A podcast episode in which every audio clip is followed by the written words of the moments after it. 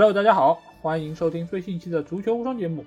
我是最近很关注德甲的老 A，我是仍然在关注德甲的法王小吉。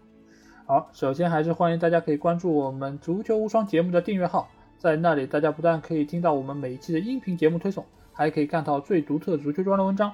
最重要的是可以看到加入我们粉丝群的方式。只要在全国排名第一的那个绿色社交软件里面搜索“足球无双”，就可以找到。欢迎你们的关注和加入。上期节目我们聊了刻板印象的第一期，就是关于英超的刻板印象。那得到了很多粉丝的关注，还有他们的一些反馈啊。收到的最多的一个反馈是什么呢？就是黄轩到底是哪里人？这个 是。就看来，就是大家对于黄仙这个演员还是非常的了解啊。就是我们尽管说我们得到了山海情的赞助，嗯，赞助，但是我们第一次这个商业广告就出了事故了。哎呀，这个不，这个有点有点真的是啊，我我在这里正式为山海情节目组啊做出道歉，我们下次一定小心啊。好，那既然我们上次说到了就是所谓第一联赛英超联赛的刻板印象，那我们趁热打铁，我们来到第二个联赛。就是我和小吉在今年都很关注的一个联赛，就是德甲联赛。而且我们在粉丝群里面也有非常多德甲的粉丝，包括有我们的什么拜仁王啊，对吧？以前还有德蒂 等等，非常多个。而且最新现在加入的一个群友也是德甲的粉丝啊，可见在我们群里，就除了英超是有非常大的一个群体之外，德甲是第二多的球迷聚集地。嗯，这其实也让我挺惊讶的。虽然我们这个这次刻板印象第二期的选题是德甲，呃，这主要是也是因为我们发现，就是我们这个群里面德甲粉丝是第二多，所以我们啊这次选题完全是按照群里粉丝的人数来排。但是让我惊讶的是。这好像也是本身就是一个刻板印象，嗯，就是好像从其他 A P P、其他的社区交流的角度来说，好像德甲并不是排名在在中国大陆境内就排名第二的联赛，是吗？啊，我我印象中好像就是喜欢。呃，西甲和意甲人比德甲多一点，但是好像这个没有在我们群里面有所体现，这是的确有点这个神奇啊。对，而且你不管是从哪一个方面来考量，因为你如果说排除英超之外，剩下四大联赛谁是可能关注人数最多的？呃，有些可能情怀党，情怀党可能会关注意甲会更多一些。那有些如果是冠军粉，那可能就会关注皇马、巴萨所在的西甲联赛可能更多一些。但是我们真的很很意外啊，就是好像。呃，关注德甲的，不管从哪个层面，好像都很难说服我们，就是他好像是会有这么多粉丝在我们群里，对吧？而且你说除了拜仁，拜仁因为去年的成绩比较好，可能会有一些新进的粉丝来关注他们，但是我们了解下来，就是这些德甲粉丝好像也都是关注德甲非常多年，而且好像也不仅仅是在拜仁这一个巨无霸球队身上，所以这个其实挺意外的，说明他们可能。在商业开发上面，或者说在宣发方面做的还是不错的。这个可能我们待会儿也会聊到相关的话题。嗯，对的，好的。那我们就可以就德甲的一些刻板印象来聊一聊，因为其实今天的话题也非常多。首先，我觉得贴在德甲身上第一个联赛层面的话题就是一家独大这个标签。对，因为在在德甲联赛里面有一个公认的巨无霸，那就是拜仁慕尼黑南大王。那第一个刻板印象其实就是德甲是一个一家独大的联赛，拜仁在这个联赛里面是无敌的状态。那这个刻板印象，小吉你觉得有没有道理？首先，这个刻板印象好像不仅仅存在于德甲。呃，如果我们先做一下一点点预告的话，这个刻板印象在呃球迷的传播渠道里面，好像有三个联赛，德甲、意甲、法甲都有一家独大这个好像说法，对吗？呃，但是从我的角度来看，也是从公平。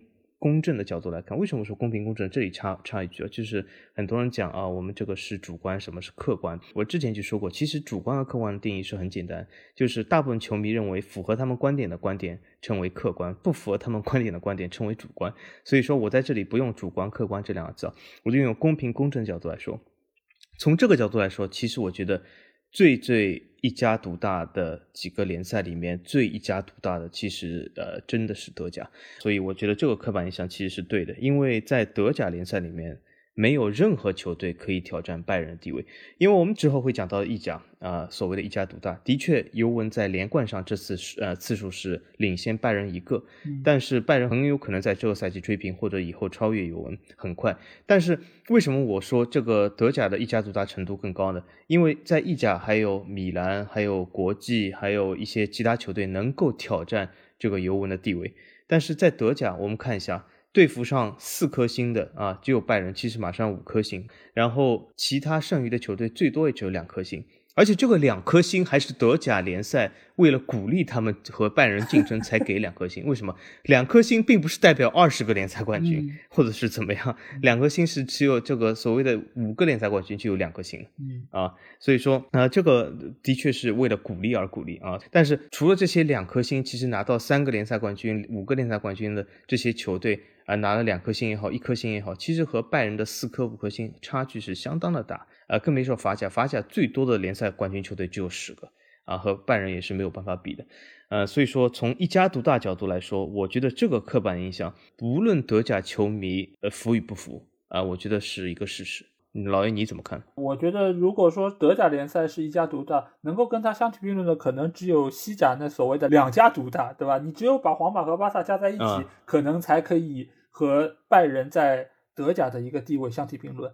因为其实我们在比较早一期节目里面，就是谈到过德国的国家德比，然后我们也谈到过国家德比的历史，就是在之前可以和拜仁拉出来相提并论的，那只有对吧？分水轮流转的那个汉堡，然后还有多特蒙德，而甚至于可能会中间偶尔会出来一个啊什么凯泽啊，或者说个别几个球队，他可能只能拿到一年的联赛冠军，那他们只能偶尔或者说短期的和拜仁。形成所谓的国家德比，但是没有一支球队可以持续的，或者说能够跟他竞争多年，甚至于可以轮流坐庄，这种情况在德甲是从来没有出现过。所以你可以把德甲说成是拜仁的一家独大，但是拜仁是不是真的无可撼动，或者说是无可匹敌的一个存在呢？你如果放到一个宏观的长期的时间来看，可能是这样的，但是你如果放到短期里，嗯，可能五年、十年。或者甚至于更小的一个阶段，他也有过起伏，他有过低谷，他甚至也有名次相对比较差的那个阶段，对吧？中间甚至也有被多特蒙德抢走冠军，甚至于多特创造了积分记录等等等等的这一个阶段。但是呢，在拜仁整体的运作下，使得他能够长期屹立在德甲不倒。所以这句话我觉得有点绝对，但是大致层面上我觉得是没问题的，因为德甲拜仁的那个地位真的是无可撼动。那。其实就来到了第二个话题，就是如果拜仁真的就是所谓的一家独大，那他是怎么拿到这个一家独大地位的呢？就有很多的一个说法，就是他是靠挖联赛其他队伍的核心，对吧？而且他拿到这些核心的价格都远远低于市场的价格。之前可能会比较多谈到的就是啊，多特的球员，对吧？很容易莱万就去了拜仁，然后包括还有胡梅尔斯，包括还有格策等等等这些。呃，都去到拜仁，使得拜仁能够长期屹立在欧洲足坛。那他是不是就是靠挖其他队伍的核心，才能够有现在这个地位的呢？呃，这个所谓的第二个刻板印象，我觉得这个是一个完全错误的刻板印象。拜仁的确是一个在德甲一家独大俱乐部，但是他一家独大的来源，并不是说啊，他是能以低于市场价格的这个这个手法来挖来本联赛的球员。首先，什么叫市场价格？市场价格并不是所谓德转里的身价，或者不是任何这个所谓足球网站里的身价。市场价格就是最终成交者价格，对吗？首先我来说一下，就是任何的转会市场，因为这个东西其实我是呃挺想和非德甲球迷说一下，因为大部分德甲球迷其实都知道。拜仁在这个呃球员转会上，其实并不是说呃是真正的称为德甲挖掘机，或者是呃专挖德甲球队，专以低价收购德甲球员，没有这样一回事。呃，为什么呢？因为整个市场是开放的。首先从德甲整个联盟和德甲所有俱乐部来说，他们没有任何一条法律的规定说啊，拜仁来挖我们必须要低价，呃，利物浦、曼联来挖我们必须要高价，没有这样一回事。这首先是没有这样回事。那么事实上有没有这样回事？事实上有这样一些类似的事，但是并不是因为这个，也也就这个因果关系是错了。那为什么会有一些类似是给一些球迷，特别是不了解德甲一些球迷一些这样的印象呢？那主要是因为其实我们拿这个例子拿到我们普通生活中来看，比如说老 A，你是上海对吧？对上海人，如果有一份工作在上海工资和在北京工资一样高，嗯你会选择去北京还是留在上海？啊，那肯定是留在上海。那就是老 A 的选择，其实就是格策、胡梅尔斯、莱万的选择。嗯他们熟悉德国的语言，在德国生活多年，拜仁给他们同样的薪水，甚至有可能更高的薪水啊，有可能在你上海拿到一个更高薪水，你会不会低薪去北京，或者低薪去黄轩所在的兰州呢？对，肯定是留在更更好的城市，然后拿到是啊就是有更好的生活条件，或者说是有更习惯的一个生活环境。对，更习惯生活环境。比如说，我再举个例子来说，你甚至去个其他国家踢球，你连手机号码都要换掉。在德国，你在拜仁，你在那个巴伐利亚，你在慕尼黑和在北威州有什么区别呢？对吗？所以说，这个生活其实是转变是非常容易的，也是非常适合家庭的。比如说，适合家里人，适合孩子，这样的转变其实是非常就是在普通人的生活中是非常多见的，也是普通人。非常容易做出选择，所以说我一直说啊、我们广大球迷看球不要看丢了平时的心智，对吧？你想一下，你是会怎么操作？那你的操作也是这样的，为什么你要苛求说啊，我莱万、格策、胡梅尔斯一定要接受其他联赛低薪，我就要离开德国呢？没有这样的理由。那这是一个原因，还有一个原因就是。拜仁啊，这个球队本身它的经营就非常不错，他在德国、他在欧洲都非常容易拿到冠军。很多球迷不是说啊，有些球员他必须要选择一个球队，他能够拿冠军？那他这些球员为什么不选择在拜仁拿冠军，而要去选择比如说去热刺啊、去埃弗顿，在低工资的情况下还去挑战某样东西呢？对吗？是完全没有必要的。所以说，这个其实是一个非常错误的。呃，一个想法，但是是基于一个事实，但是完全搞错这个因果的关系。所以说，拜仁其实不存在所谓的挖掘机，转会市场是公平的，也是公平竞争。如果海外球队能够出更高的价格啊，给出更优厚的待遇，这些球员自然会选择去。比如说德布劳内选择去了曼城，他没有去拜仁，对吧？所以这些都是非常正常的。比如说我们的桑乔，他会选择去曼彻斯特，而不是去拜仁啊，这也是因为他。其实更喜欢或者更熟悉英国的生活环境，这些都是非常正常。而拜仁所以说不存在这样的挖掘机的东西。呃，我觉得拜仁之所以会被称为挖掘机，首先就是它不单单是德甲里面最好的球队，它也是欧洲最好的球队之一，所以也使得你选择拜仁和选择其他豪门，在球员的心态上其实是没有任何的差别的。所以在这个层面上，他去选择海外的豪门球队，可能需要你海外球队付出额外的代价，他才愿意前往。这个刚才小杰也已经说到了。而且对于转会费这件事情，俱乐部其实只要能拿到钱，他其实根本也不在乎我到底拿到这个是英镑还是欧元，因为对他来说，只要价值是差不多的，他其实是没有太大的区别。所以拜仁来的钱和曼联来的钱，在他们看来，其实货币上的价值是一样的。但是反而是球员，嗯他在这个时候，他如果能够拿到更高的工资，他可能才愿意去到海外，对吧？因为对于国外的这些球员来说，家庭本来也是他们要考量的一个非常重要的点，所以也会有非常多的球员在同等条件下可能会选择一是大城市，第二可能是呃气候环境更好的，或者说是自己更熟悉的一个环境。这个也是有非常多可能，比如说德赫亚，他希望能够去到马德里，其实之前很重要的一个理由就是因为那是他熟悉的环境，包括那里的气候更好。啊，或者他的女朋友在那边有一份不错事业，所以他希望可以有这几个理由让他能够转会皇马，但尽管没有成功。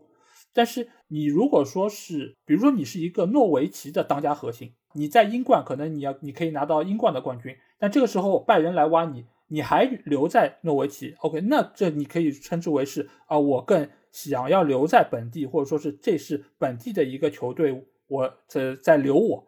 但是拜仁他其实就是一个和其他豪门一样的档次的球队，所以我与其去到海外有这样各种各样不可控的因素，我为什么不留在自己的家乡？嗯我自留在自己更熟悉的环境，周边还有我的队友，甚至很多都是我国家队的队友，那何乐而不为呢？对，然后我再补充一点，就是呃，很多球迷那么会问，那为什么每次总是显得拜仁能够挖到这些球员价格非常低呢？首先，我就是刚才说，这个价格本身就是市场价格，这个价格代表什么？代表了没有其他球队能够出更高的价格，仍然让这个这个球员同意。嗯那为什么呢？就是我说明一下，足球转会和啊、你们看篮球或者 NBA 有些不同，就是球员他的意志占到了一半的作用啊，甚至是一半一半，没有说啊球员意志就小于俱乐部，不是这样的，是一半一半。也就是说，如果一个球队要说服这个球员转会，他必须一要说服俱乐部转会费要给到位，二他要说服这个球员。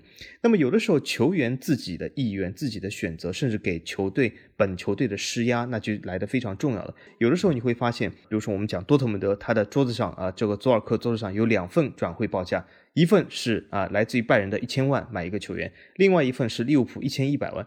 那很明显他会选择利物浦。可是这个球员如果告诉佐尔克说不行，我就只去慕尼黑，不然我就留在多特蒙德。那这个时候佐尔克就必须要选择那一份一千万的，少一百万啊，对吗？这个就是产生了这个价格差。但是呢，并不会说呃非常的夸张。比如说利物浦放在桌上是一份啊，我们讲夸张点，是一份五千万的，那么佐尔克就会。尽力说服这个，甚至跪求这个球员啊，你就接受利物浦啊，我们拿五千万，对吧？这个时候又是另外一码事。但是现实生活中是不存在这么夸张的啊价格差距的。往往其他国家俱乐部就比德国啊拜仁，比如说就多了一百万、两百万或几百万。那么有的时候俱乐部无法说服球员，但又想卖出这个球员，那么只能接受拜仁的报价。所以这是往往产生的情况。所以这主要是由球员的意志来推动的。对，甚至有时候可能球员为了推动这个交易，他甚至愿意接受呃可能更低一点的薪水，让俱乐部出的转会费可能更高一点，能够满足原有俱乐部的一个要求，补贴这部分差价。球员是会有相应的一些让步，如果他们真的很心仪那家俱乐部的话，但是这个也是出于他们对于那家俱乐部的一个意愿，他们是更愿意去那里，所以他们才会推动转会。所以其实本身跟拜仁的在中间的关系，或者说是他们。什么强买强卖这种其实都是不存在的。嗯，对，不存在这些所谓的 强买强卖，因为这是一个受法律控制的、受法律这个保护的一个公平公正的转会市场，不存在有任何的一方可以强买强卖啊。对，啊，那我们来到第三个话题，就是德甲队伍欧战成绩比较好，尤其是以拜仁为代表这些队伍，他们主要为什么成绩好呢？是因为他们只有十八支球队，然后他们还有非常长的冬歇。所以使得他们能够得到更好的休息，才造就了他们欧战成绩好这件事情。呃，小吉，你觉得这个有道理吗？嗯，我觉得这个道理已经不攻自破了。就为什么？因为我我们看到球迷里面经常会说啊，拜仁的德呃这个欧战成绩好，因为这些。可是同样来说，其他德甲球队的欧战成绩历史有史以来其实并不怎么突出。那么为什么这些条件，比如说队伍少有东西，只对拜仁有利呢？对其他德甲球队也应该同时有利。可惜的是，就是其他德甲球队他的欧战成绩啊，有史以来几十年以来其实是都一般般，对吗？从五十年代到现在。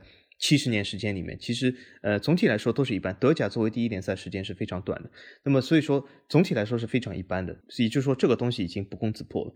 那么如果说队伍少，那的确是五大联赛里面只有一个联赛啊，十八支球队，那就是德甲。但是这也是由于德国它有一个比较长的冬歇期，所以它这个十八支球队的优势，其实在冬歇期已经消耗掉了。也就是说，在除了冬歇期以外，德甲的赛程啊，其实紧密程度来说和其他联赛差不多。如果你硬要说它的比赛少的话，那么它没有一个所谓的联赛杯。可是联赛杯也只有之前的法甲和现在英超有。对对，其他五大联赛来说，其实也是同样的。这本来就不是一个德甲成绩好的。或者拜仁成绩好的一个主要原因，那么拜仁成绩好有他其他的原因，那么其他球队成绩不好也有他们自己的原因，所以说这并不是因为队伍少和有东歇。我是觉得他队伍少和有东歇这个事情对他的成绩可能有影响，但是这个影响可以忽略不计，因为你这个影响如果真的足够大，我相信其他的联赛也会做出相应的改变。而且现在有东歇的联赛，我们上次也做过相应的节目，只有英超今年是没有，而且英超也引入了。东歇这件事情，所以使得这个事其实对于所有的联赛现在都有。而你对于十八个球队这个事情，其实也是每一个联盟他们自己做出的选择。就像英超，它最早时候其实是有二十二支球队，然后现在英冠是二十四支球队，他们也都从现在，他们也是觉得这个球队可能有点太多，所以现在英超才改成了二十个球队。如果你真的觉得有东歇或者队伍多，这个对于自己欧战成绩或者影响是这么巨大的话，我相信他们也会做出改变，他们也会可能调整成十八支球队。但是他们并没有那么做，而且他们甚至于在今年也没有东歇，有各种各样的调整，而且他们还保留了联赛杯。那显然他们的联盟也觉得这个做法是可以接受的，或者他们觉得这个影响是没有那么巨大，大到可以影响队伍的成绩，或者说整个联盟的成绩。这个也都是他们各自的选择，对吧？你既然这么选了，那你也要承受你现在所有的这一些成绩上面的可能一些可以忽略不计的损失。但是你可能更多看到的是它在商业价值上面的一些体现。是的，它的转播场次就增加了，对吗？无形中增加了四轮比赛，所以说转播场次就增加了，所以在整个商业包装上是肯定有优势。所以德甲在这个方面其实是吃亏的。当然，它究竟是不是要变成二十支球队和其他联赛一样，或其他联赛变成十八支球队，这都是日后值得考量的东西。现在双方都有类似的说法啊。对他们既然自己看重的东西不一样，那其实我们也不用为他们来找补一些什么，他们自己能接受，我们就不用操心了。那我们再来看一下，就是德甲球队在欧战的战绩啊，因为除了拜仁之外，刚才我们也说到，就是其他球队其实成绩也并没有那么突出，而且时不时会有拉垮的情况出现。那有些球迷就会说，他们的球队对吧 出现拉垮情况，是因为他们不屑于欧战的成绩，可能他们觉得德甲的成绩更重要，自己的联赛天下第一，他们更愿意在德甲拼搏自己的这些这些能量。你觉得这个这个话有道理吗？嗯，这个话其实啊，呃，老爷我告诉你啊，在一些大的足球社区平台，包括懂球帝啊、虎扑啊这些，就是大的足球社区平台啊，呃，它上面基基本有很多这样的言论。就这样的言论是什么？主要是维护自己所支持的本联赛啊，这样这样的，甚至就是各个言论，其实他们的诞生仅仅是由于一个非常简单的理由，就是想维护自己的本联赛。嗯啊，比如说我举个例子来说，比如说经常有个说，呃，意甲联赛里面球员都是讲税后，不，这工资就是讲税后，不讲税前，这就是典型的一个。由懂球帝单方面 产生了一个意甲社区里产生的东西，就是为了什么？当时就是意甲球迷在成绩上、在球员上、在各个方面上都争不过西甲、英超的时候，那么他们说啊，我们这个球员工资还是高的，但是别人讲啊，不对啊，你这个数字显示出来并不高。他说啊，不对，我们这是。啊，税后啊，你看，所以说 这个究竟是税后还是税前，你就很难追溯它。所以说这样的所谓的言论，其实就是它有个什么特色，就是你很难就是证伪，对吧？你很难就是考证它啊，你这说不对，因为为什么很多球员公司它都是私人的信息，对吧？你很难去证明它，而且你不了解意大利的税法或者怎么样，你也很难去了解它到底付了多少税。那么我们说回这个德甲，这里面嘛，就是有一小部分球迷啊，或者说有一大部分球迷，他们经常就会说啊，我们某某联赛啊，球迷啊，我们这个球队啊，欧战踢不可变，那是因为我们球队不屑啊，不屑于这个和他们踢，这个是经常有的。那么从德甲角度来说呢，一些中游球队啊，一些比如说勒沃库森啊、沃尔夫斯堡啊，就这些常年在欧战拉垮的中游球队，他们经常会说啊，我们是这个联赛。其实是不重视欧联，不重视欧冠，甚至欧冠也小组也不用出现，欧联也更不需要去踢啊，因为为什么他们更重视本国联赛？啊，这样讲，其实不是的，每个球队只要他能够啊，他都会去尽量争取多踢一些场次，因为这是增加他收入的一个非常好的或者是非常有效的办法。当然呢，如果他不能够，比如说他实在是无法应付两线作战或怎么样，他都会做出一些放弃或怎么样，但是从来是。啊，不存在不屑啊，因为为什么一个球队它在整个足球市场上，它的主要任务就是踢球啊，所以说不存在说这个球队这个对手我不屑于他，所以我不踢。这个其实我们等一下下一条里面更会讲到啊。老爷你怎么看？我觉得就以前不知道小金有没有听过一个说法，就是说呃，比尔盖茨如果脚下有两百美金，他是没有必要就是弯下腰去捡的，因为他一秒钟就可以赚多少。哦，因为。对对，你你记得这句话就，是的，是的。对，然后其实问题是在于什么？就是你并不是比尔盖茨，你如果脚下有两百美金，你会不弯腰去捡吗？其实这个就是跟这些球队是一样的，就是我如果可以赢下比赛，我可以晋级下一轮，我可以拿到更多的奖金，他们为什么会不屑于去赢呢？他们不赢，其实也只有一个原因，就是他们实力不足够，或者说这样或者那样的原因，造成了他们没有办法更进一步。根本没有可能出现所谓这种不屑的情况，有的只是球队实力不够。而且我觉得，你对于一个球队说他不屑于在比赛中更进一步，我觉得是对球员以及球队的不尊重和亵渎。因为我相信没有任何的球队和球员会不渴望荣誉和胜利，他们任何的不屑，这个其实说法就跟打假球没有任何的区别了，对吧？你既然不屑，你就是消极比赛嘛，那你就是可能对于这个运动的一个不尊重。那你觉得这个真的是你所喜欢或者说尊敬的，或者说要粉一辈子的球队吗？你如果真的说出这样的话，我觉得真的其他球迷应该以你为耻吧。对，但是我还告诉你，老 A 还真的有不少这样球迷，就是为什么？就他们把输赢看重到什么程度呢？就他们把自己所粉的，就是所谓我这个粉是打引号，就所粉的球队的输赢看重到什么程度啊？就是宁愿说。我这个球队其实很厉害，他们今天输是因为他们要打假球，最近账上钱不够了，所以要 赚一百万啊，打假球，所以今天才输的，不是我们实力不够。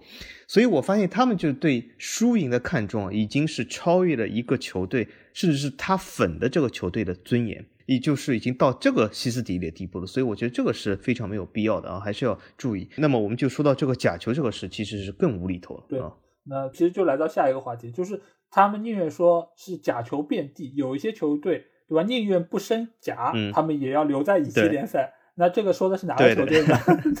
这个就是我我知道。对，就是那个老牌劲旅汉堡，对吧？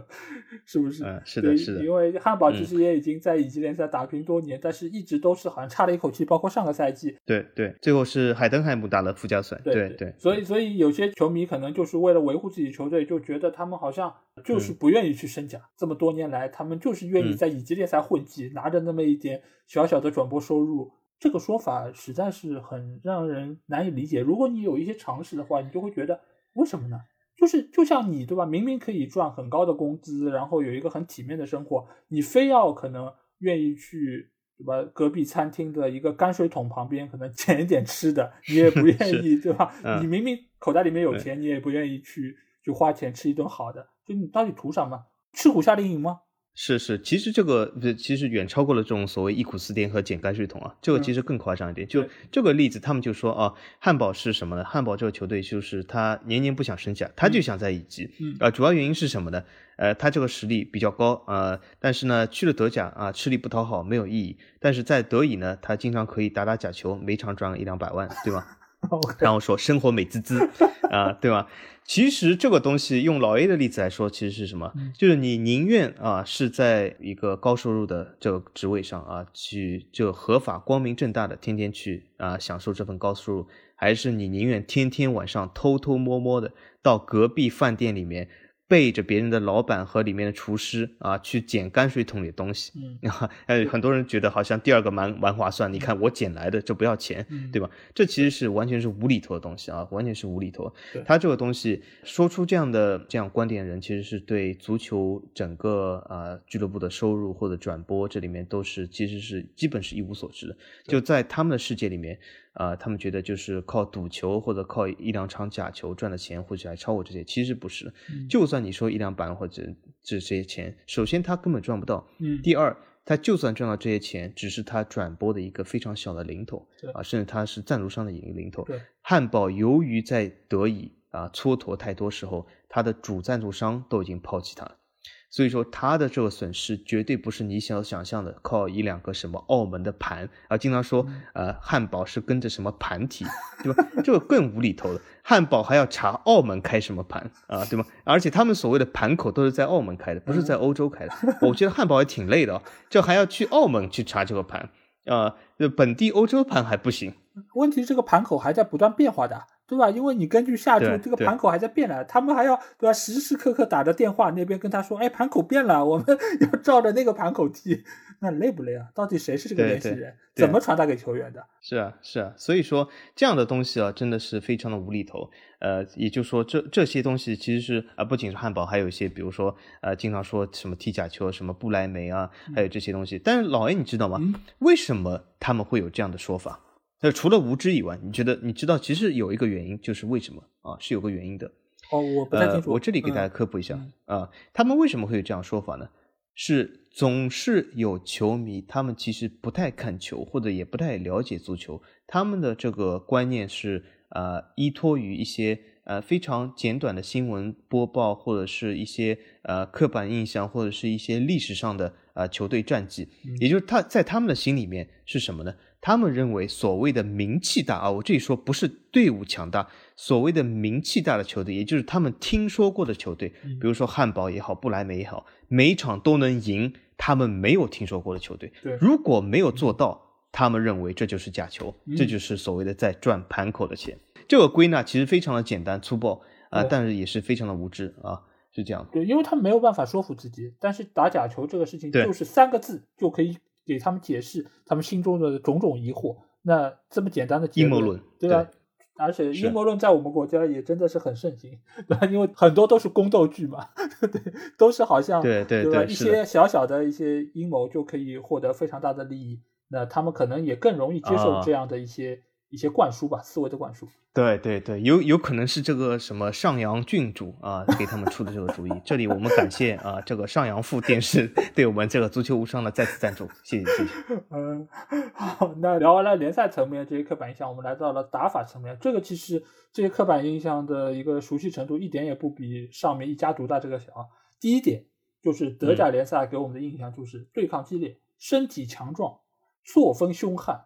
遍地都是高中锋，嗯，哎，好像看上去有点道理啊，对吧？因为德国人给我们想象就是，就就是身体很壮实，对吧？而且就是呃，跟德国的军队的感觉一样，就是作风很凶悍，对吧？而且就是人高马大的，嗯，你觉得这个有道理吗？我觉得这个呢，如果把它拆解来看，还是有部分道理。就是德甲，就像老 A 上次说的，他的高中锋球队的确不少，对。啊，他有的确不少球队，他有一些比较高的球员，啊，斯图加特有高中锋，对吗？多特蒙德有，拜仁有，对吗？还有呃，霍芬海姆有，啊，好多球队其实都有，还有莱比锡红牛，对吗？所以这一段是对的，但是我要反对的，或者是其实啊。戳穿一个刻板印象，就是他所谓的呃对抗激烈、作风凶悍，其实没有的。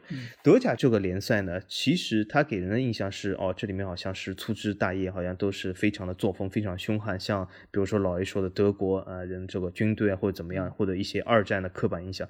其实倒不是，德甲这个联赛里面。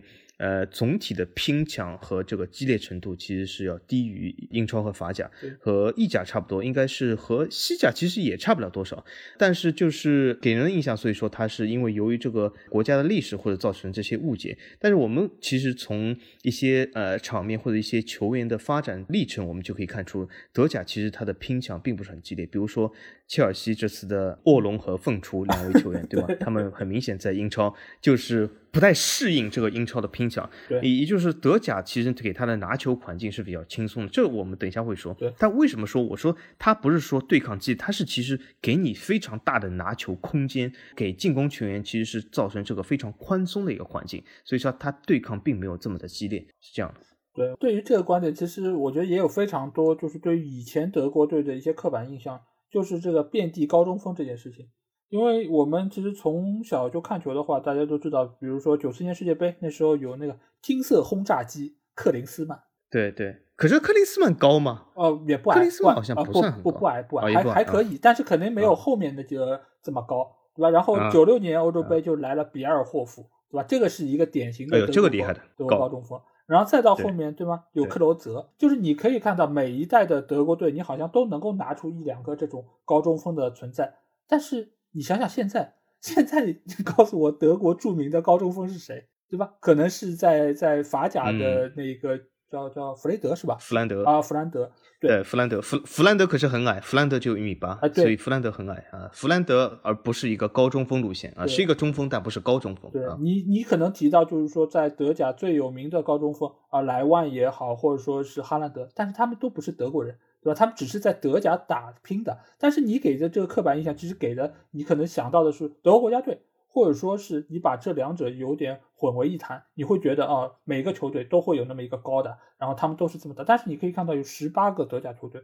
能够有高中锋拉得出来，或者说是这个高中锋真的够高的球队又有几个呢？上次我说到的几个球员，对吧？韦格霍斯特，那其实也就是几个球队，他是有这种特点。有些他即便是以中锋这种打法形式存在，他其实中锋也不是太高。那其实也不是我们印象中、刻板印象中可能会四十五度吊中，然后中间比尔霍夫抢头球，然后一顶一个准的这种。对。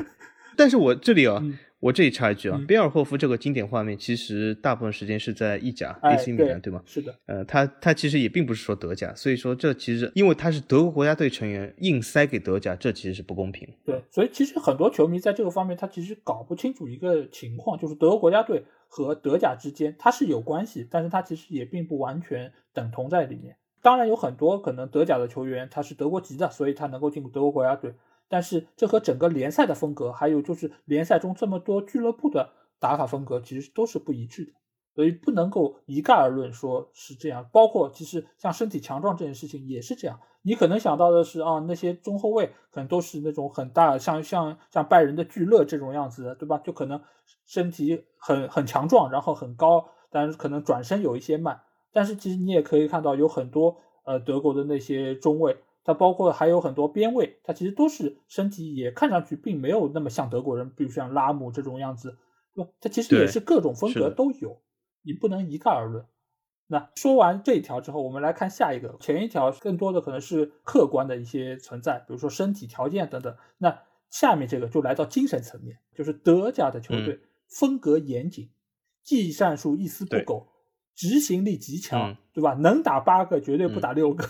呃，我还要加一个，点球大战永远是赢。哦，对对对，这个哎，我给忘了，对吧？哎，我回头可以补上，可以是吗？嗯，对对对。对吧？也就是这都是精神层面的啊。这个我要说它真伪之前，我首先老爷请允许我拿出那包青岛下水管道里面那包用油布包的螺丝钉啊。哦哦，对对对对。那个对对吧？就那个那个下水管道流传高三米，对对吧？然后就是车可以在里面开，然后这个螺丝钉可能你一百年以后还可以找到一样的规格尺寸。是的，对的，而且用油布包着啊，所以这个东西看上去很严谨啊。不然别人问在下水道里面是不是已经锈了，他说用油布包着啊，所以很严谨。呃，但是呢，这本身就是一个刻板印象。那么从这个足球角度来说呢？刚才说这些也是一个刻板印象，其实现在德甲早就已经不是这样了。呃，首先我这里啊要指出，就是德甲其实不是一个。风格严谨的这个联赛，首先我澄清一下，这不是我说我要黑德甲或者我要批评德甲，因为风格严谨在足球角度这个娱乐产业上面来说，并不是一件好的事。呃，如果你风格太严谨的话，那么别人就会说这个联赛以防守为主不好看。那么所以说，有的时候风格大开大合并不是件坏事。德甲的进球非常多，对，呃，他的防守非常的开放，呃，非常有利于进攻球员。我们刚才也说了，给一些进攻球员他的空间相当的大，比如说。这个哈弗茨先生对吗？他拿球的空间非常大，所以他可以做出动作。所以说，这个德甲并不是一个风格严谨的联赛，这并不是件坏事啊，使德甲的观赏性非常的高，这其实是件好事。那么也就是说，所谓的一丝不苟、战术极强，其实也并不是啊。很多球队其实他的战术打法非常的开放啊，其实给球员的自由度非常高。呃，他比如说以多特蒙德为首的这些跑轰球队，所以说他并不是这样。他如果是能打八个，绝对不打六个，这个我我也反对，因为大部分球队或许也都这样。那么比如说老 A，哎，曼联为什么打了南安普顿九个，为什么不打八个呢？这个是不是太高调了？嗯，对，是这这个，我觉得要批评一下曼联，怎么能这个样子呢？就即便人家是对吧，就是给利物浦送针送线的，那也是对吧？我们穷苦劳动人民怎么能够就赢这么多呢？对吧？而且索夏尔还被听听听到在在那个场边跟人家说还有十分钟，赶紧进，对吧？这个太有点过了，啊啊，是吗？对，哎，有点高调了，对吧？是的，这风格就不够严谨了，对吗？所以说，这有的时候，嗯呃，那么另外一个来说，就是点球大战，德甲从全部都一样。这里我没有数据，但是我从来不会觉得德甲球队在点球大战中永远是赢啊，这绝对没有这样的事啊。呃，首先也不可能。其实点球大战中啊，其实牵涉到其他很多很多的因素，包括对手，包括天时地利人和啊。其实没有说一个所谓的这个精神战胜法啊是不存在的。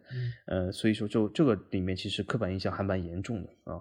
对，因为我觉得你一旦形成这个刻板印象，就很容易什么，就是你选择性的去找那些结果。就比如说你德国队赢了巴西七比一，你就会觉得哇，你能能打八个球不打六个，然后那个拜仁打巴萨八比二，也是也再次印证了这个说法。那他们就会选择这样的结果来不断强化自己心里这个概念，因为你有刻板印象或者给球队贴标签，这个是一个相对来说比较省事儿和比较能够接受的一个结果。但是他们可能啊。你是不是也忘记了德国队也输过英格兰队一比五呢？那这个时候他们可能就已经不记得这件事情了，可能觉得啊，那个这个也不是他们心理上拉垮，对吧？可能就是没有输一比六或者输一比八就已经很好了，那就是实力不如英格兰。但英格兰真的有这么强过吗？就能够说碾压德国这样？其实这个精神层面东西其实也是会受很多天时地利人和的一个影响。而不仅仅说是我只要靠精神就能够获胜，那你如果只靠精神能获胜，那就就又像有一些说法，对吧？就你索性就把什么死囚犯拉出来去踢足球，那没准就哦这个对吧？你你赢了你就可以不用枪毙了，那我就可以轻轻松松的就获胜了。那所有的事情都可以这么做，所有的事情没有做成，都只是因为我不够认真。这个说法其实就有点对吧？把精神的层面花的有点太高了。那你也对于对的运动员这么多年的努力的训练和他们专业技能的一个强化，你都熟视无睹了嘛？这个我觉得都是不攻自破的一个说法。然后打法层面还有另外一个观点，就是德甲是一个注重进攻、轻视防守的联赛，所以进攻球员的数据水分比较大。哎，这个因为刚才你也有说到，就是。相对来说，德甲是场面比较好看，因为他们对防守没有其他联赛可能那么的重视，所以也使得他们比赛节奏相对比较快，而且就是大开大合。那是不是进攻球员的数据就会有一些水分呢？其实你刚才如果没有读到最后四个字，我真的以为这是我家的啊。其实，呃，除了最后四个字以外，我都同意啊。就是那最后四个字是什么呢？就水分大。首先，我不认为这是一种水分，这也是实打实踢出来的，对吧？因为他这个联赛更倾向于进攻，他也是取得了他的进球和助攻，这不能称为水分。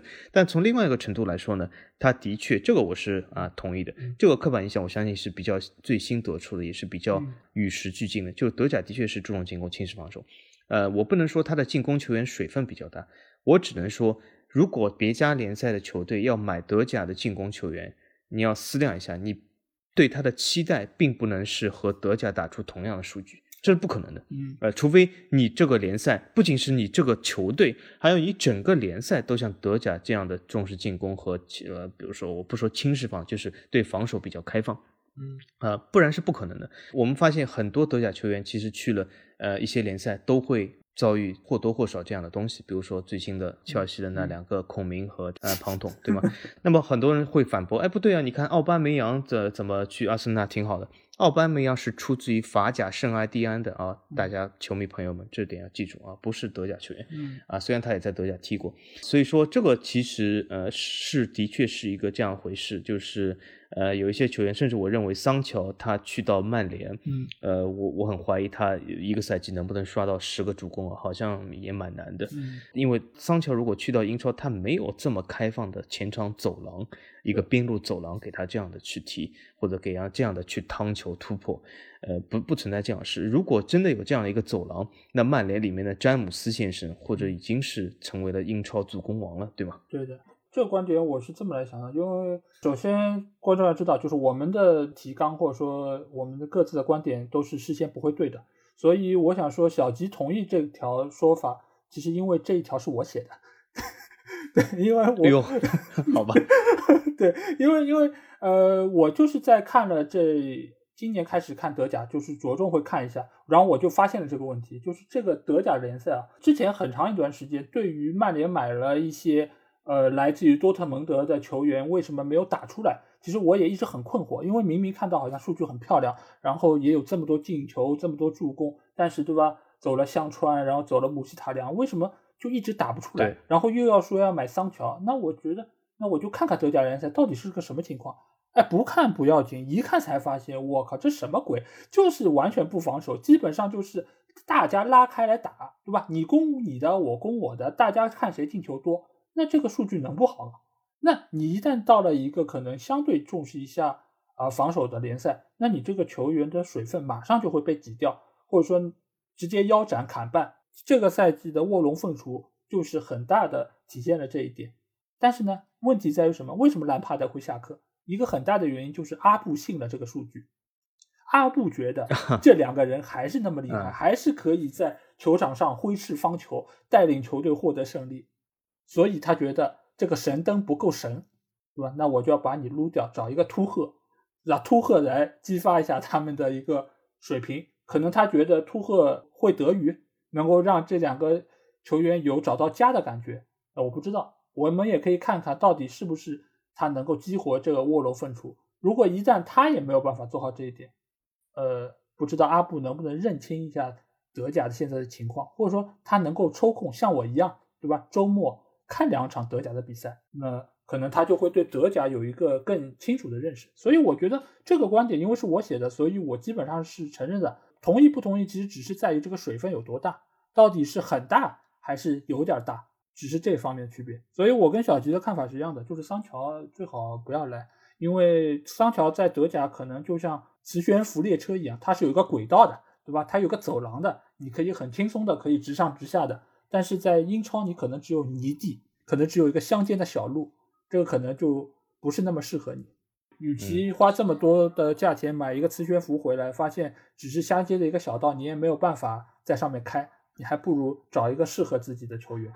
对，所以我觉得这个观点我基本是同意的。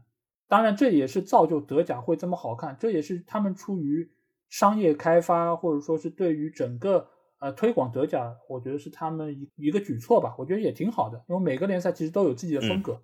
对吧？注重进攻，本身观赏性好看的球迷才会多，他们可能收益才会更大一些。嗯，那过了打法层面，我们来到了俱乐部经营层面啊，这个就相对来说是一个比较严谨的层面了。那第一个观点其实也是讨论非常多，就是五十加一，很多球迷都觉得五十加一是限制了德甲，没有它，德甲可能已经超越了英超。那这个话题其实上一次我们五十加一已经有过基本的讨论。那可能没很多朋友都没有听过那期节目，小吉可以再来说一下。嗯，对，这里我简单说一下啊，就是你如果你要听具体的五十加一的政策，它的利弊，还是要听我们专门的五十加一这一期啊。但是今天就是我简单说一下，首先这个刻板印象是完全错误的。那为什么呢？呃，几点原因？第一点原因，五十加一并没有限制德甲啊，从来没有限制德甲，也不会限制任何的这个甲或者任何的俱乐部。呃，首先这个会员制它有它的非常大的优势啊，当然它有一些劣势，但是这个优劣来说肯定是优势大于劣势的。那么我说为什么呢？就算从商业经营的角度来说，它都有巨大的优势。那么我举个例子来说，刚才老 A 说啊，刻板印象是如果没有五十加一，德甲就超过了英超。那么现在从商业角度来说，的确有两个俱乐部是超越英超所有俱乐部，他们是谁呢？皇马、巴萨。皇马、巴萨是两个最最典型的会员制俱乐部。他们甚至不是五十加一啊，他们是一百加零，也就是没有任何的所谓股东了，不像德甲还是允许股东变成百分之四十九，但是皇马、巴萨是没有任何股东，他们仍然在商业开发上啊全球排名第一、第二，所以说这个商业开发和五十加几是完全零关系啊，这个会员制是并不会影响它。那么从另外角度来说呢，为什么我也是说这个是个刻板印象是错呢？就是首先五十加一没有它的啊这个坏处来阻碍德甲，第二。就算没有五十加一，德甲也不会超过英超，甚至我可以说，其他的任何甲都没有办法超过英超。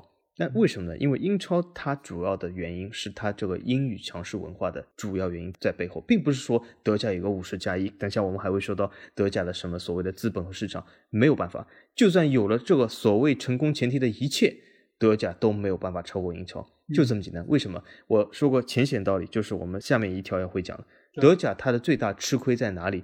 不是五十加一啊，大家朋友们，最大的吃亏是全世界除了欧洲以外，没有任何一个国家是德语为母语啊，而且就算在欧洲，就是德国、奥地利，还有一些小国，列士敦士登，嗯，瑞士的一半啊，比利时的十分之一，这些都可以小到忽略不计。它的德语市场实在太小啊，但是很多其他国家以及地区，他们的收看习惯是他们打开电视希望看到一档。啊，这个节目不不仅是比赛中、比赛前、比赛后球员的采访，都是讲一种他们听得懂的语言，或者当地有这样翻译的啊语言。我给大家一个非常小的这个提示啊，你如果是在国内看德甲，或者你在德国、奥地利以外任何地方看德甲，只要你不懂德语，你会发现球员赛后的采访非常的短，或者基本不放啊。你比如说你讲国内 PP 体育。球员赛后采访他不放，为什么？他找不到这么一大堆德语翻译的，或者是实时的德语翻译。所以说他这样采访如果播出来，没有一个人懂是没有意义的。所以说这是德甲或者其他任何甲最大的原因啊，不是什么五十加一啊。这个我看法。对，这个其实就是把我们这两条刻板印象放在了一起说。我其实就分别回应一下吧，就是呃五十加一也好，或者非五十加一，它其实只是一种经营模式，各种经营模式其实都有它的优劣点。而且我也都可以举出五十加一相对不好的一个情况和非五十加一相对不好的情况，所以其实也是针对不同的球队，他选择了不同的形式。至于哪个更好，其实没有绝对的一个概念。但是我想说的一点是，五十加一的存在其实是一个更安全和更保险的一个方式，因为它其实能够有效的阻挡球队的风险。这个其实对于球队是一种保护。它尽管可能在发展上没有有些非五十加一球队这么的好。但是它基本上可以保一个下限，使得你的球队不会太垮，或者说有一个灭顶之灾。我觉得这个其实是德甲之所以选择这个制度的一个最重要的原因。我宁愿可以这个球队发展没那么快，但是我也不能让这个球队遭受一个巨大的损失，使得他可能呃从这个比赛中可能消失。那我觉得这个其实对大多数球队或者说对整个联盟都是一个更负责任的做法。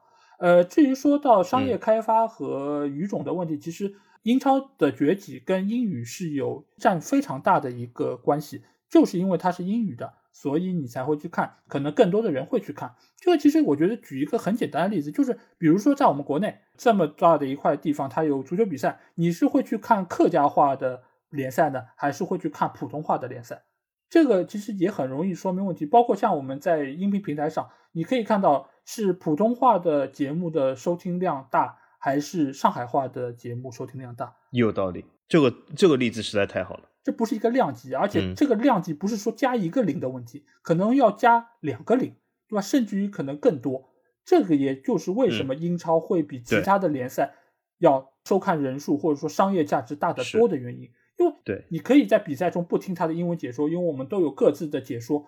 但是你不要忘记一点，你能够在各个地、各个铺上看到那么多消息，为什么很多都是英超的？因为那些消息都是英文的。能有更多的人看得懂，他们才会翻译过来给你看。你像懂西语的、懂法语的、懂德语的，都要远少于懂英语的人。所以那些消息你可以看到，那几个联赛可能就是一个消息源出来的，对吧？只有一个人可能懂这个语言，他翻译出来。经常是的。所以这个才是他商业开发弱，或者说资本市场的可能没有英超这么强势的一个原因，对，而并不是他们可能有些地方做的不够好。对，所以说，就像我们足球无双能够这么成功，也是因为我们用普通话来说。如果我们用其他语言，我们比如说用沪语或者怎么样，对吧？就算我们不是五十加一，我们也很难成功，对吧？对，就算我们得到了《山海情》和那个上阳赋的资助，我们也不可能取得这么大，也很难成功。对，对，对，对。所以说，这些资本来说，呃，它的资本是逐利的啊。而且我我，而且举个简单例子来说，就是呃，从国际资本角度来说，对吗？他肯定也是希望这个他所购买这个平台。或者购买这个资产能够有更宽的传播渠道。如果它的传播渠道很狭窄的话，那么无论怎样资本投资，对吧？资本总是逐利的，他没有必要去做一个慈善型的东西，对吗？嗯，那么从商业开发角度来说呢，其实德甲我觉得我个人认为已经做的相当好了。对，呃，甚至我我这里公平公正说一句啊，我是一个法甲粉丝，但如果我抛开任何我的喜好来说，五大联赛什么联赛最好看？公平公正说，德甲最好看啊，德甲它打法是最开放、最好看的。呃，但是对每个人都有喜好，对吧？而且我从另外一个角度来说，老 A 刚才也说了，这个兜住下限也是非常重要。对，呃，很多人就是我们看到了啊，切尔西、曼城、巴黎圣日耳曼这些非五十加一的成功，但是你有没有看到非五十加一的失败呢？啊，很多联赛球队，我我举几个例子，拉齐奥、罗马、帕尔马、佛罗伦萨这些球队啊，米兰或者怎么样，都曾破产、降级、降到丁级或者怎么样，都曾遇到过这样事。这样是是非常可怕的，对吧？所以说这些东西也要避免它的发生，所以用一种制度。但这种制度呢，或许也有它的弊端啊，所以这都是有利有弊的东西。嗯，对。那其实就说到了下一个话题，就是德甲球队发展比较健康，无债一身轻。哎，这个其实我觉得就可以结合我们刚才的这些呃论证，其实就是很容易就能得出结论了，对不对？对对，其实呢，呃，这个呢，我也只能说是呃基本正确，但也有不正确的地方。那为什么呢？基本就是说，德甲球队发展的确是相对来说是比较健康，但是。作为一个商业组织来说啊，它就算是五十加一，仍然代表它有一半的资产是掌握在商业机构下，对吗？也就是说，作为一个商业机构来说，无债啊，基本是不可能的。每个商业机构都有一些或多或少一些债务，但这个债务的百分比或者是这个水平是需要控制的。那么，比如说我们现在看德甲里面啊，经营不太好的沙尔克零四，对吗？它就有啊不少的债务，但是它的收入也是非常高啊，所以说不存在，还目前还没有就就像以前意甲那些球队要破产降级的这种东。边缘还还不至于，对吧？但是他也有些债务，因为为什么？就算是五十加一，他也不能避免。呃，一些俱乐部或者一些赞助商，他比较盲目的、激进的去干一些事，他只能说是尽量减少你这样的做法，但不能完全避免。所以说这样事仍然是存在。所以说每个俱乐部还是要对自己负责啊，对自己的长期发展负责，这是非常重要的。对，而且这个所谓发展健康，其实也没有一个绝对的比较，它其实只是相对于其他联赛来说是发展最为健康的。那其实这一点来说就已经很不容易了。因为你也可以看到很多球队。最主要是意甲，他们都没有办法发出工资，很多球队都都没法按时发钱，甚至于可能半年之前的都没有发。包括其实我们自己的什么第六大联赛，对吧？中超也是有非常多的队伍，然后现在也不发。对，最近其实有很多球队，我最近听到消息，好像说是有俱乐部是甚至三年都没有发过钱啊。这个反正就是各种各样的原因，所以在现在这个当口，在现在这个疫情之下，能够按时发钱，能够让球员能够安安心心的投入到比赛中，这本身就是一种成功。这个我觉得你即便不跟其他联赛相比，当然因为英超他们可能也发钱，或者其他你本来就应该发钱，但是德甲能够在这里做到球队的良性发展，而且还有一点就是我要说到，就是我们是不可能在德甲的球场看到所谓的博彩网站，这点其实呃也是跟小吉一直的说法是一样的，就是尽管英超很好看，但怎么样，但是。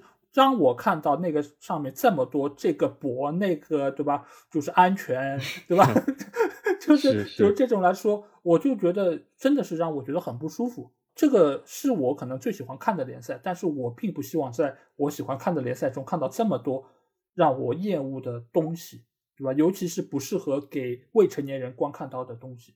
因为你本身体育这个东西是劝人向好，然后让人可以更积极的投入到运动中，让自己的身体更健康。但是你给他们看的是什么东西？看的是什么安全的东西？嗯，对，这样的影响很坏。对，所以我觉得德甲在这方面其实是给我们做出了一个榜样。所有的联赛其实都应该像德甲一样，对吧？最起码做到球队的健康发展。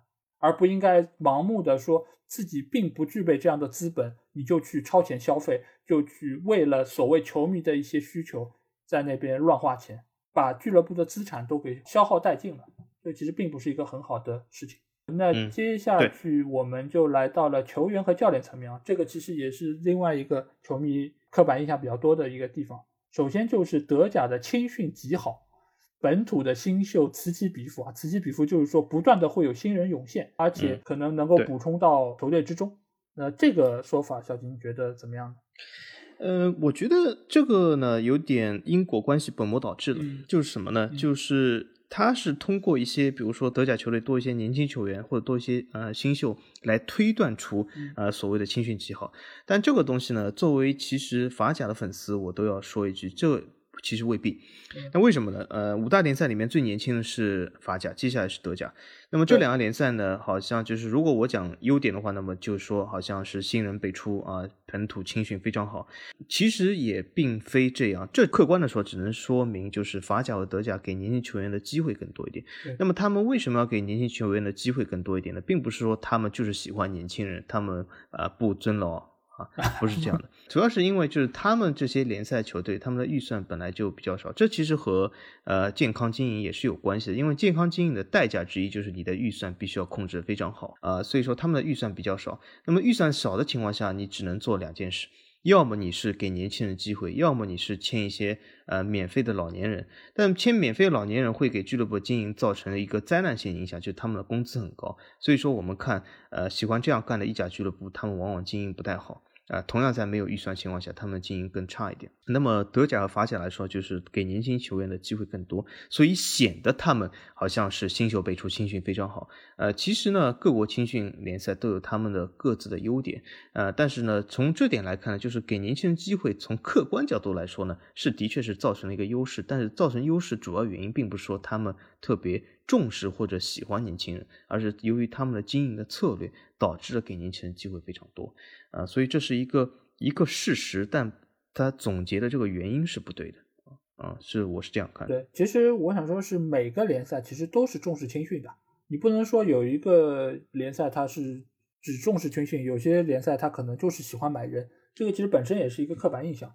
而且你如果一个球队需要有一个好的强援在那边，你其实就两种形式，一个就是青训培养自己能够成长起来，另外就是短平快买人。但如果你这个联赛本身可能钱没有那么多，或者说每个俱乐部在这方面花钱不是那么的大手大脚，那你其实就只能说在青训方面投入更多的精力。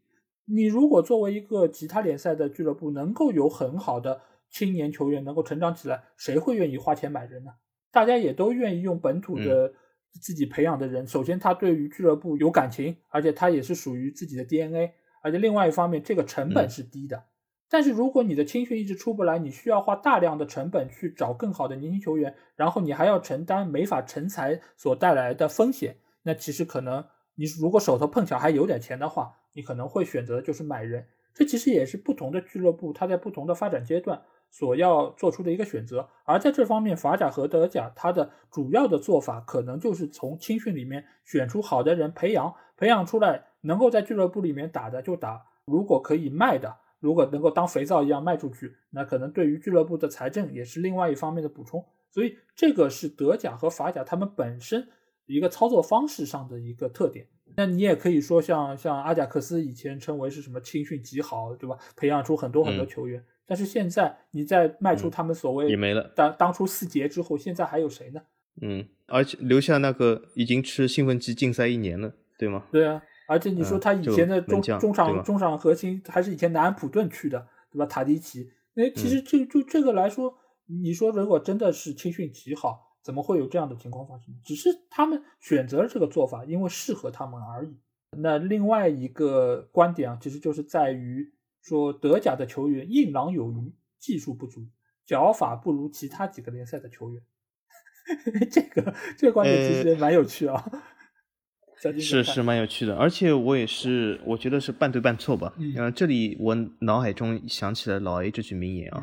就是德甲球员呢，他什么问题呢？他的技术不如呃西班牙、葡萄牙的，对，他的身体呢又不如法国、英格兰的，对，呃，所以他比较尴尬，啊，的确比较尴尬，呃，这个呢，所以说我说我说这个里面呢，就是基本是半对半错，什么呢？他技术不足，啊，的确有一点，呃，我不能说德甲出来的球员他普遍技术不足，但是我只能说公平的说，他的技术出挑的人的确比较少，就是脚下小技术。啊，脚下活比较细腻的人的确算是比较少。对，第二点呢，他的硬朗有余其实是错的。嗯，我们刚才也已经点到过了，其实德甲球队硬朗程度并不高啊，所以他的球员，比如说这个哈弗茨，他并不是一个硬朗型球员啊，维尔纳等这些球员，包括格策，对吗？对，都不是硬朗型球员，甚至呃，现在拜仁踢的比较好的几个球员，对吗？格纳布里什么，他都不能说是一些硬朗型球员。但是我觉得德甲球员呢，他的有自身的特点，就是他的特点呢是非常适合跑轰，非常适合大开大合。的这种局面，但是也就是他的向前的意识是非常好的，但是呢，他的确是小技术是不太行，你让他作为一个中场核心或者怎么样是有点困难，所以说这里面的呃，的确是我觉得脚法，比如说不如某些联赛的一些球员，但不能说不如所有联赛，应该说是处于五大联赛里面的呃，应该是中间靠后的位置吧，应该说。呃，我觉得这个问题这么看啊，首先德甲它本来也不是属于传统意义上什么欧洲拉丁派以技术为主的这些球队，而且呢，就是德甲包括德国队，它其实很强调一个整体，就是说我所有的球员都是要为整体而服务的。你哪些球员会看上去好像技术好或者说出挑，就是你。整个球员凌驾于整个球队之上，所有的资源可能都给你，有让你有更多的一个空间去施展。这样的球员可能看上去会技术更好，或者说他能够在数据上看上去更好。但是德甲的球队大多数都是，你就算是再出挑球员，你也是会为整个球队而服务的。所以你也会看到拜仁在德甲发挥的这么出众，但是他中间很少有所谓的一个明星球员，除了上个赛季莱万，因为实在是。锋线的状态太好，然后数据太出挑，但在之前的可能很长一段时间，你都很难从拜仁或者说其他德甲球队挑出一个这么鹤立鸡群的人物出来啊。可能拜仁以前是诺伊尔，因为他作为一个门卫的代表，可能更受人瞩目，而不是一个进攻球员。这个我觉得是在于他们球队的整体的风格造就的，使得他们每一个球员都作为螺丝钉存在。但是呢，你整个机器或者整个坦克，你运转的非常的流畅，所以就让人感觉是德甲的球队实力挺强的。但是你也很难说出哪一个球员是最出众的，这个是他们本身的一个特点造就的。所以你也很难说中间有哪一个球员的技术好像要比内马尔更好，或者说比梅西更好，因为本身他们在数据上也很难支撑这一点。但其实你也可以看到。呃，穆勒在这么多年在拜仁的一个效力，他的数据是非常好的。你说他如果能有这么好的数据，包括在德国国家队，他是一个技术不好的球员吗？我觉得要比大多数的球员的技术都要好吧。对，但穆勒我觉得是个好像蛮典型的东西啊。穆勒，我我对他去其他球队能否取得同样的成功比较怀疑啊。对他这个球员的确也是需要一个特殊的环境、一个特殊的阵型、一个特殊的打法，给他这样造就他这样一个特殊的球员。对，他其实等一下我们观众留言其实会说到这一点啊，就是其实我对穆勒其实他离开拜仁的前景，当然他不会离开拜仁，我只是假设啊，其实也是不是很看好。对，嗯，这个也是怎么另外一个刻板印象来说，就是这个属于体系型球员，对吧？你没有这个体系了，嗯你就发挥不嗯出来了。啊体系啊，对对对，这个体系型球员也是一个很大的刻板印象。嗯等下我们以后讲西甲的时候，或许会讲到这个。嗯，是。好，那我们来到了最后一个刻板印象，就是靠着以拜仁为班底组建国家队，德国国家队的成绩才会这么好。哎，你觉得这个嗯有道理吗？首先，德国国家队成绩这么好，这句话本身就是一个刻板印象啊。德国国家队成绩已经很久以来都不太好了 啊，自从那次世界杯以后，其实 对吧？所以说这个这么好这句话已经本身是个刻板印象。嗯、那么我们先不说它好不好吧啊，但是以拜仁为班底组建国家队，我觉得这很正常啊，对吗？因为拜仁是德国最强球队，他势必有更多的德国国脚。我们之前也是分析过，德国人更愿意去拜仁，拜仁是德甲中这个无论是市场还是资源来说最多，那么他势必会有很多德国球员，而且他肯定也是倾向于买德国球员。为什么？倒不是他是因为挖掘机，而是因为买了德国球员，他可以得到更多球迷的支持。拜仁也要考虑到这个球迷支持，嗯所以说本土球迷支持是非常重要的。那么德国国家队势必以拜仁成为班底，那么西班牙国家队，比如说也会以皇马、巴萨成为班底，但究竟呃是以一个球队成为班底，是不是会对这个国家队的成绩起到一个正向推动作用呢？或许会嗯，呃，为什么呢？因为我可以从一个角度来说，就从他们的熟悉程度和配合程度来说，对吗？或许会嗯。当年西班牙是以巴萨很多球员为班底，他也取得了不错的成绩，但是。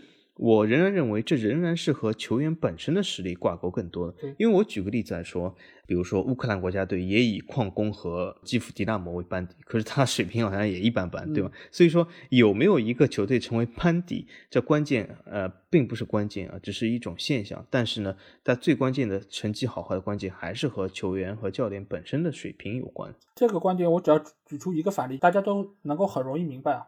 就像我们中国国家队，对吧？就是以广州恒大为班底，而恒大对，啊而且就是足协估计也是看了这个刻板印象，才会觉得要把很多规划球员都放到恒大队，让恒大就作为一个国家队参加联赛。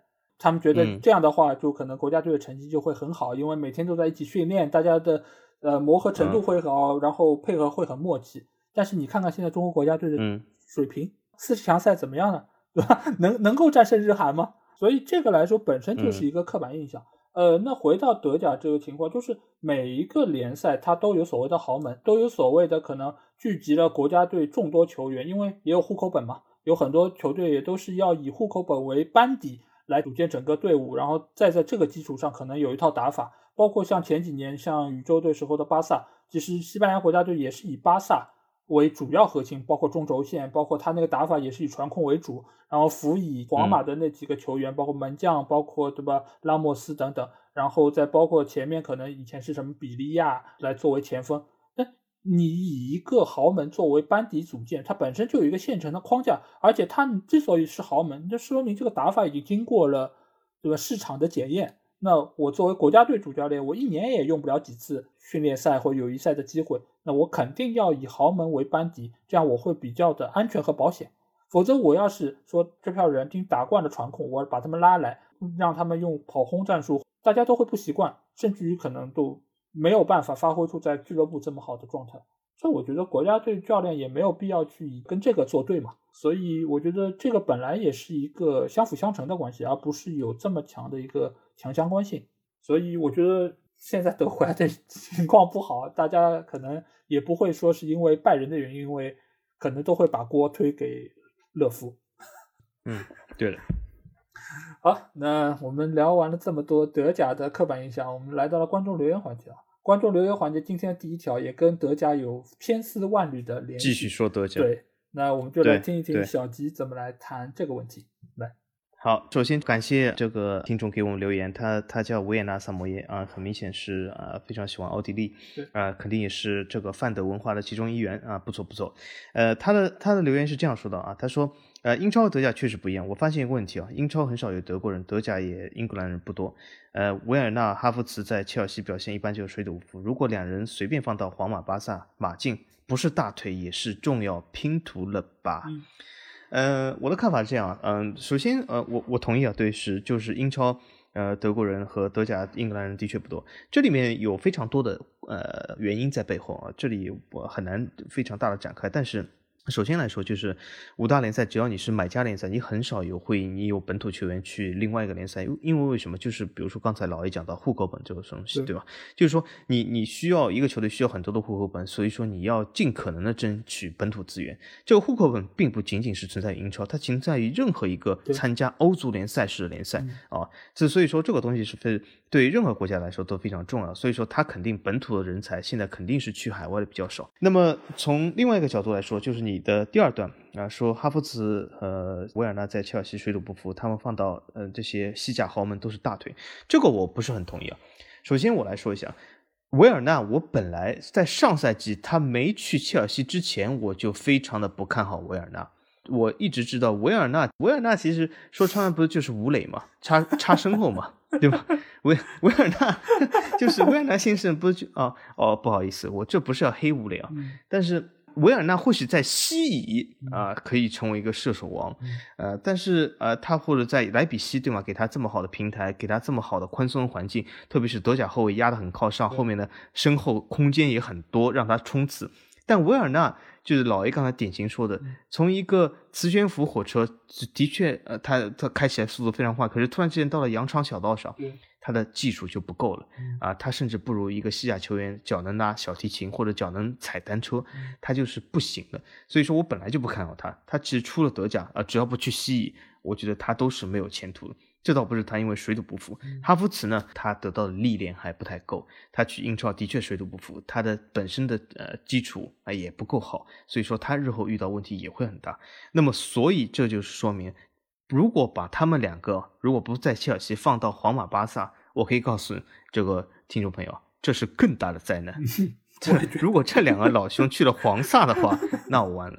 那现在就是在出租的名单上了，就和约维奇一样。你看德甲兄弟约维奇一样，约维奇在法兰克福大杀四方，结果去了皇马，一个赛季进两个球，进一个球，就两个人下场会更悲惨啊。或者就像库蒂尼奥一样。巴萨其实给他多少机会，就让他一直在外面蹉跎，租来又租去。所以说这两个人其实运气好，去了切尔西还是受到阿布赏识。如果去了黄萨，那完了，那这两个人或许不是孔明凤雏了，对吗？就是根本你不知名的一个啊，沦落在外的一个某士了，你就没听说过了。所以说呃，这是我的看法啊。对，而且我想说的是，你看看尤维奇，对吧？一回德甲马上就开始进球，这可见对吧？就大杀四方。对啊，就就是其实不是尤维奇变了，而是他的环境变了。对吧？他一回到德甲，又能够大杀四方，又回到了大家熟悉的那个，对吧？数据地，那说明一个什么问题？就是真的不是光在英超不行。你去到了西甲，如果你加盟的是马竞，可能好一点点。那你如果加盟的是皇马、巴萨，然后遇到马竞这样的防线，你更加进不了球了，对吧？你完全就被对方盯死。而且你到了皇马、巴萨这样的球队，整天在舆论的一个目光之中，你可能就是现在的阿扎尔。一年进不了几个球，还被人说工资高，还被人说各种对吧？就是最失败的这 几号，对吧？这这个我觉得就很容易出现这种情况。那反而是现在阿布对他们两个还有耐心，但是你看看他们用什么表现来回报的呢？对吧？维尔纳，我真的是昨天看了上一轮的集锦，发现他居然会左脚踢到右脚，我靠，这这个技术真的已经，我真的已经没有办法去去形容，这个哪还是一个可能说实力超群的德国国脚？所以在这个层面上，我觉得可能在以后各个联赛去买德甲球员的时候，真的要当心一下，不能光看他们在德甲的表现，不能草率的以为德国出来的前锋数据这么好看，就一定能够在自己的球队即插即用，真的要慎之又慎。然后这个礼拜我要聊的一个话题，还是来自于我们的 Mr. Thousand 的，就是已经连续三周了，因为我们上周聊了英超刻板印象，然后他在这里。给我们提出了几个观点，我们来看一看。他第一个观点是，不到最后一分钟，不知道谁会赢，就像阿森纳打纽卡这场四比四的比赛。呃呃，老 A，我这里必须要跳出来的，你允许我跳出来？跳。我这个世界上只要是一个足球联赛，有哪一场比赛是不到最后一分钟就知道输赢的？没有的。任何比赛你都可以说不到最后一分钟不知道输赢，对吧？对。呃，这个我必须要说的，这个这不不能说是英超的刻板印象。首先，我我也不知道这如果是个刻板印象，它是从哪里来？这个世界上就算是中超，难道你不到最后一分钟就知道输赢了吗？我觉得也未必吧。嗯，对。然后我先把四条都读完，然后我们再来点评。好。然后第二条说的是英超下半场进球多。第三条是英超的转播和球场对比赛效果有影响，他感觉水晶宫的球场小，然后老特拉福德就比较大。第四点是赛前会洒水，出球会更快。他谈到这四个刻板印象，哎，你觉得就你先说？呃。刚才这个不知道最后一分钟是不是会赢，我已经说了。呃，另外几个，因为他说英超下半场进球多，这个我没数据，我很难说是不是英超排第一，我不知道，或许是，或许不是。呃，下一个就是说水晶宫的主场小，老特拉福德大，这是很正常。其实，呃，国际足联对球场的大小是有个区间的啊，这个上下浮动还蛮多的，有好几米，将近十米。那么就是说，各个联赛都有一些球队，它球场比较小，或者它球场比较大。往往呢，我可以告诉你，呃，一个普遍现象是大球会或者是一些实力比较强的球队。呃，它的球场会比较大，因为为什么球场越大越容易这些球队打出一些更啊宽度更多的一些进攻模式来。如果球场太小的话，呃，反而是比较适合长传冲吊啊，比较适合就是打别人身后这样的东西。那如果呢，英超你说球场大小的话，我可以说除了水晶宫以外，还有一个球队球场也非常小，比如说切尔西，啊，它的球场也非常小啊，或者以前阿森纳的海布里，呃。这些球场比较小呢，并不是说阿森纳、切尔西不强，而是由于这是他们用了一些传统的球场啊，他们呃历史比较长，所以说比较小。呃，但是现代球场来说更大了，比如说阿森纳搬去了球场以后，它球场就更大了。对。那么最后一点就是说，赛前会洒水，出球更快。赛前洒不洒水，这在欧洲足坛，在各个球队都是一个非常普遍的现象。有些球队他呃，比如说他传控比较好了，他不希望洒水。但是有些球队，他如果遇到传控比较好球队，比如说西甲球队遇到巴萨或者怎么样，他会洒些水，就是不利于他的传控或者怎么样。这些是发生非常频率非常高的，这并不说是一个英超的刻板印象，这是存在于任何联赛，其实不仅仅是五大联赛，存在于任何联赛。这个而且啊，我我可以告诉你一些呃小知识，它不仅是洒水不洒水，还有更多，比如说草皮的草的长度的高低。它都可以赛前控制啊，来结合这个客场对手的这个特点啊，所以说这是一个呃各个联赛都有的东西啊。对我我对这四个就几句话说一下，一个就是最后一分钟不知道输赢这个事情，其实哪一个联赛都是这样，就小吉已经说了。然后他举了一个例子是阿森纳对纽卡四比四那场，就是我们知道的蒂奥特抽进远射的那场球，对吧？我我相信他指的是那场比赛。但是我想说的是，蒂奥特抽进那第四个球的时候，并不是伤停补时，所以他也不是说最后一分钟是是不是进球的问题，他只是可能说进球会比较多，然后结局会呃瞬息万变。我觉得这个其实也是每一个联赛都会有的。你像德甲这种不防守只进攻的，就相对来说更开放的联赛，可能会更容易出现这种情况。第二点就是下半场进球多这个事情，其实呃之前有做过统计啊，其实也不只是因为英超。其实所有的球队的比赛，在什么时间点他的进球是最多的呢？以前有过一个统计，是在第七十五分钟。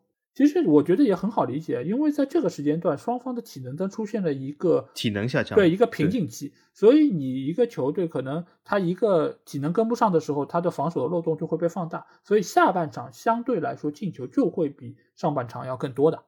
所以这个其实我觉得，尽管我也没有查过数据，但是总体来说这是一个合理的结果。所以也不是只是英超如此。第三点就是球场对比赛的转播有影响这件事情，其实是这么说，就是刚才小吉有说到，就是他们那个球场有大有小。但是你如果要看一下，就是比如说富勒姆的主场其实是最明显的，就是他那个克拉文农庄球场，它其实是一个非常小的球场，所以你会发现他们的那个镜头转播镜头。它其实是会更，就是俯拍的一个感觉，就是它的角度会比其他的可能要更小一点，它就更像从天上照下去。但是你如果是来到那些大球场，不管是酋长还是老特拉福德、伊蒂哈德，它其实你就看看到它那个角度是会相对更平，你可以看到的视野会更开阔。这个本身也是因为它球场就是现实就这样，因为水晶宫呢就是小，老特拉福德就是大。这个我相信到其他的联赛也会有那些相对比较小的球场。但是如果你要去到比如说德甲，或者说是可能相对球场设施更好一些的联赛，那他可能大家的球场都差不多大，你那个转播的机位看上去也就不会那么明显。这个其实主要还是出在这个地方。嗯嗯这里我补充一下，就是说，如果真的讲转播效果好坏的话，只要你这个球场是纯的足球场，没有跑道的话，嗯，其实转播效果都挺不错的。对。但如果有些球场它是有跑道的，那的确转播效果是要打点折扣的。那毕竟观众席和这这这个球场中间还隔了一一整圈跑道，对吧？对这是的确有点折扣。对，嗯，最后就是洒水的问题。这个其实我觉得洒水，英超是洒的，然后其他联赛也洒。但是其实除了赛前洒水，其实还有一个更大的问题，就是英国的天气时不时的就会洒点水，对吧？老天爷就会洒，那球员会在球场上会滑倒啊，或者其他方面，我觉得也很正常。这个跟洒水其实关系已经不大了，因为大家都对于这个草地的一个出球的感觉都是会调整的，因为这个才是你作为主队的一个优势所在，否则的话，就是你何何以称之为主队呢？所以我觉得这些其实也算是他对于英超刻板印象的一些补充，我觉得挺好的。嗯，好，那接下去我们来到了我们最喜欢的比赛预测环节啊。那上个礼拜我又对了，嗯 对，老 A 是越来越厉害的，这对对对，小鸡上个礼拜预测了一场法甲，尽管就是，嗯 哎，大家就是握手言和，为了让你不伤心，我其实觉得也挺好的这个结果。我我觉得这我我更伤心了，因为为什么？嗯这两个队都是我喜欢球队，这两个队理论上嗯能够产生最大的分值是三分，可是由于这样一踢，两队只产生了两分的总积分，这我我认为是非常你要这么想，就是他们互相之间一人拿一分，对吧？就不伤和气，然后都拿到了分数，往保级这个事儿上又进了一步。那你如果分出胜负，呃那那你不是相当于有一个队就是更要滑向深渊了吗？但是我本来对他们安排就是有一个分数低的队，南特先拿三分，先上岸，然后圣安定安实力更强，日后再拿分，我是这样安排的。哦，哎呀啊，没按你的剧本来，对吧？他们操之过急，对对，操之过急的。嗯，那么这次我预测的比赛其实也是一个保级大战啊，就是意甲的保级大战，就是我最近非常关注的热那亚队。嗯热那亚队的其实现在的保级形势是非常好，相比于南特来说，呃，他其实有了这个巴拉尔迪这个新的教练以后啊，他现在状态非常不错。那么他这次遇到的保级对手就是都灵嗯啊，如果这场比赛能够战胜都灵的话，那就是一场六分战。那么我我觉得呢，如果我放开这个喜好程度，我觉得谁会赢？我觉得热那亚会赢。为什么？热那亚最近的战绩真的是非常好，状态非常好。对，他首先这个教练是非常呃一个有名的保级专家，非常适合热那亚这支球队。嗯第二就是他有几个球员最近的状态也非常好，德斯洛那个意甲啊、不能说在意甲不能二十九岁不能说是老干部，嗯就是意甲的中生代球员，对吧？嗯然后还有一个就是我非常喜欢这个乌兹别克斯坦的一个球员，这个球员长得非常像一个华人啊，嗯肖穆罗多夫，呃，他这个边路现在突破，我觉得他比桑乔厉害。老 A 这个曼联可以考虑一下，虽然没有户口本，但是我觉得他会比桑乔便宜。嗯我觉得他这个边路突破实在太犀利了，这实在不错。所以说我是非常看好这个呃热那亚队能够拿下这一场呃六分战啊、然后拿下这一场以后，我觉得基本这赛季呃保级不能说完全呃成功吧，基本能够成功一半吧啊，这是我的看法。那这个热带教练看来就是意甲的大山姆了，就保级啊，专业户，对对，差不多，对对，嗯类似保级专业户，对对对。那我这个礼拜我要预测的还是英格兰的比赛啊，因为我本来之后一个最重要的比赛就是利物浦主场打曼城这场，但这个是因为在周末就会进行，我们节目上线的时候其实已经结束了。那我可以就是说这个算买一送一吧，我就送一场给你们。就是利物浦这场，我其实先说结论，就是我看好利物浦不败啊。呃，尽管现在他们已经四轮不胜，然后近三场主场一球未进啊，但是我看好他们在这轮比赛能够从曼城身上拿到至少一分，对吧？曼城之前已经九连胜了，六场零封。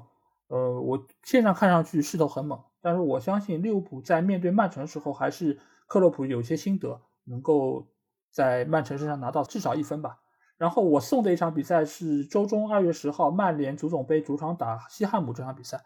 这场比赛我觉得我不想说太多，反正我觉得从曼联今年对足总杯的情况和状态来看，我并不看好曼联这场比赛可以轻松获胜，因为现在呃各大的一个网站给到的都是曼联让一球以上啊，我觉得我不看好他们可以赢这么多，所以西汉姆最多输一个球，甚至有可能打平。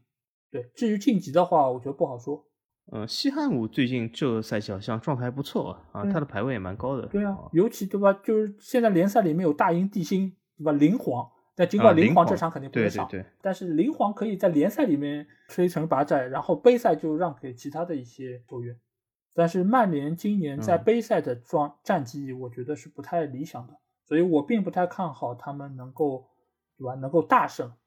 我甚至觉得有可能，对吧？就是如果是打平，那有可能在加时赛还不一定能晋级呢。对，这是我的预测。好，好，嗯，那今天我们德甲的刻板印象聊了这么多，就如果你们有什么我们可能遗漏的一些刻板印象，也欢迎大家可以在评论里面留下你们的留言。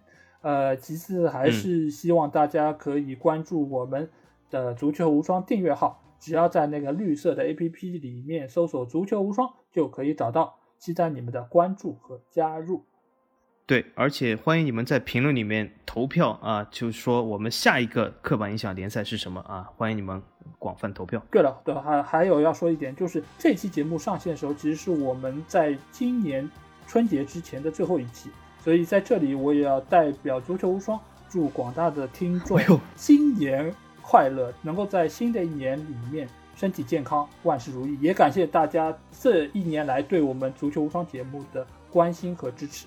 哎呦，这个我终于可以说了，老 A，我等这这个机会已经等了将近一年了。对啊，我终于可以说，就是啊，好，听众朋友们、观众朋友，感谢 CCTV，感谢 MTV，啊，祝大家新春快乐，拜个早年。是的，是的，而且我还要在这边预告一下，就是下一期节目我们会聊的，就是大家最最最最期待的本赛季欧冠联赛淘汰赛的预测。大家肯定得等了呃小一年了，因为去年小吉的预测非常的神准，十场连胜，所以下一期的节目，嗯，作为我们农历新年的第一期，大家不容错过。好，那这期节目就到这里，期待下周同一时间和你们再见。大家拜拜，新年快乐，再见。